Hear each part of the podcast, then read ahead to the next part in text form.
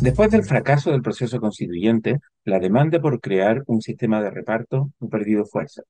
Los chilenos votaron dos veces por ratificar la constitución de Pinochet y el modelo de libre mercado. Aunque los chilenos estén descontentos con las pensiones que pagan las AFP y quieren mejorar sus pensiones, es evidente que la gente también quiere mantener el sistema de capitalización individual. La gente quiere que el dinero adicional en imposiciones, ese 6% adicional, se quede en sus fondos individuales, en sus cuentas individuales, y prefiere que el Estado busque fondos en otra parte para mejorar las pensiones de los jubilados actuales. Las elecciones tienen consecuencias. En los cuatro años que han transcurrido desde el estallido social, las elecciones han ido marcando el zigzagueante camino que ha tomado el país.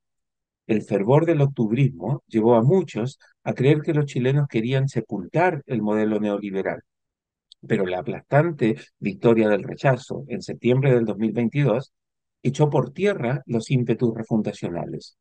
Los chilenos, con voto obligatorio y a través de una mayoría abrumadora, rechazaron la propuesta de nueva constitución que incluía una hoja de ruta para nacionalizar el sistema de pensiones. Los chilenos dijeron fuerte y claro que querían mantener el sistema de capitalización individual.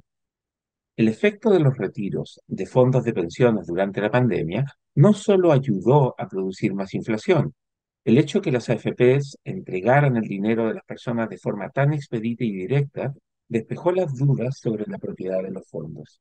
La gente confirmó que la plata estaba allí y era de ellos. Aunque los retiros probablemente pasen a la historia como una de las peores políticas públicas de estos 35 años de democracia, la consecuencia directa que tuvieron en el debate sobre la reforma previsional es innegable. La gente sabe que tiene dinero guardado y pudo acceder a una buena parte de esos recursos, de esos fondos, durante la pandemia. Hoy, cuando se a calentar, cuando se empieza a calentar el debate sobre el destino del 6% adicional que se deducirá de los ingresos formales de las personas, con cargo al empleador, como gustan decir los políticos, el recuerdo de los retiros de fondos durante la crisis inevitablemente impacta en las preferencias de la gente. Las encuestas repetidamente muestran, con incuestionable consistencia, que la gente quiere que sus fondos sigan siendo propios y que el Estado encuentre recursos adicionales para fortalecer el pilar solidario que ya existe en el sistema desde la reforma en el primer gobierno de Bachelet. La entrada en vigor de la Pensión Garantizada Universal, la PGU, durante el segundo gobierno de Piñera, consolidó y legitimó ese pilar solidario. Pero no quiere que el gobierno haga solidaridad con sus imposiciones para pensiones. La gente quiere que el Estado busque dinero en otra parte para mejorar las pensiones de los que ahora están jubilados y de los que se jubilarán en los próximos años.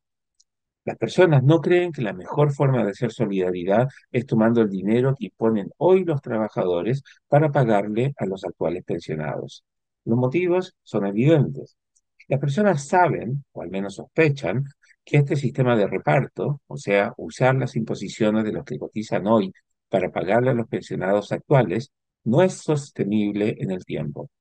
Precisamente porque la gente vive más tiempo y porque la cantidad de población pensionada crece a una velocidad mayor que la fuerza laboral, el sistema de reparto no tiene viabilidad. El sistema de pensiones deberá, seguir teniendo como su principal base la lógica de la capitalización individual.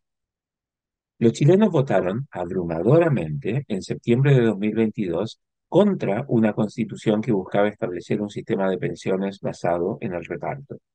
El propio gobierno se ha visto obligado a retroceder en su propuesta inicial de reforma que, proponía un sistema de reparto y debilitaba el de capitalización individual.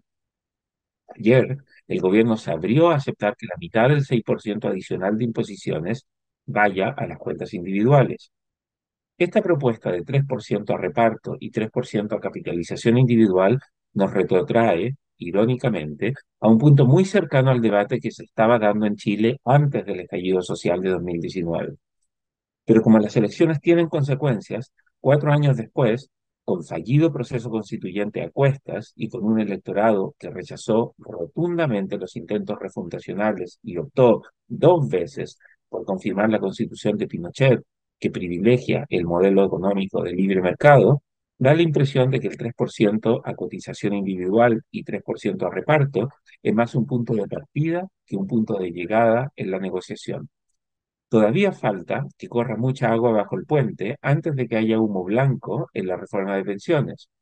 Pero a partir de cómo ha ido evolucionando la voluntad popular y cómo se ha expresado la ciudadanía en las urnas, la reforma de pensiones terminará con una parte claramente mayoritaria del 6% adicional de contribuciones, de cotizaciones, yendo a las cuentas individuales y mandatando al gobierno a buscar recursos adicionales en otra parte para poder mejorar las pensiones de los que ahora están jubilados o en pocos, años, en pocos años más lo estarán.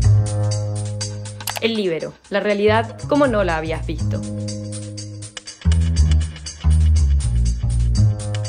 Haz que estos contenidos lleguen más lejos haciéndote miembro de la red Libero.